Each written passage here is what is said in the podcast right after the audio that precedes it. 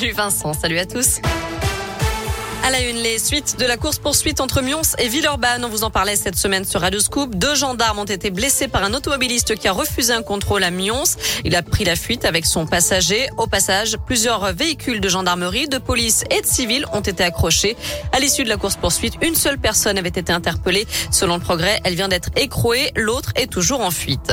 Un accident cet après-midi sur le quai Jean Jaurès à Vienne. Un chauffeur de bus victime d'un malaise a percuté deux camionnettes en stationnement. Par chance, personne n'a été. Seul le conducteur du bus a été pris en charge par les secours. Du nouveau pour lutter contre le trafic de drogue. En visite hier à l'hôtel de police de Lyon, Gérald Darmanin a annoncé étendre un dispositif déjà mis en place, notamment en Isère. Sept quartiers sont concernés en France, dont deux dans la métropole de Lyon, à Villeurbanne et à Rieux-la-Pape.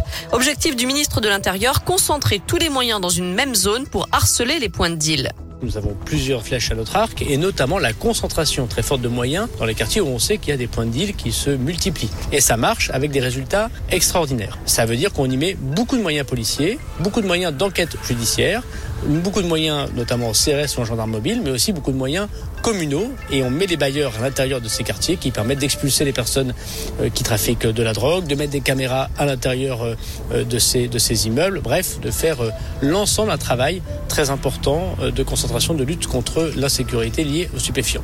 Le ministre de l'Intérieur recommande aussi d'installer plus de vidéosurveillance, mais ce ne sont pas les caméras qui attrapent les délinquants. C'est ce que lui a répondu Grégory Doucet, qui rappelle qu'avec 571 caméras, Lyon est l'une des villes les mieux équipées en France.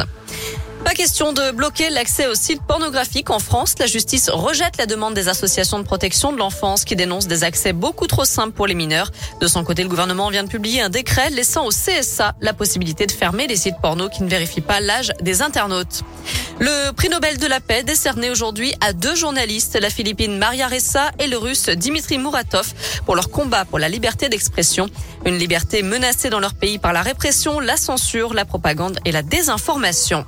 Enfin, J-1 avant le lancement du festival Lumière à Lyon avec notamment une séance famille pour les 20 ans de Shrek en présence d'Alain Chabat, la voix française de l'ogre vert. Ah, une nuit jurassique. Ah oui.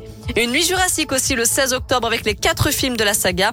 Les amateurs reverront aussi avec plaisir les films du réalisateur Sidney Pollack où ils se plongeront dans l'histoire du cinéma grâce à une sélection de documentaires inédits. Un hommage sera bien sûr rendu à Bertrand Tavernier, le président de l'Institut Lumière décédé en mars dernier. Et puis c'est la réalisatrice Jane Campion qui recevra le prix Lumière cette année. On file sur notre site radioscoop.com avec un point d'étape concernant la question du jour. Internet, faut-il bloquer les sites pornographiques en France? Vous répondez non à 50,8%. Je n'ai pas d'avis parce que ma maman écoute. Voilà.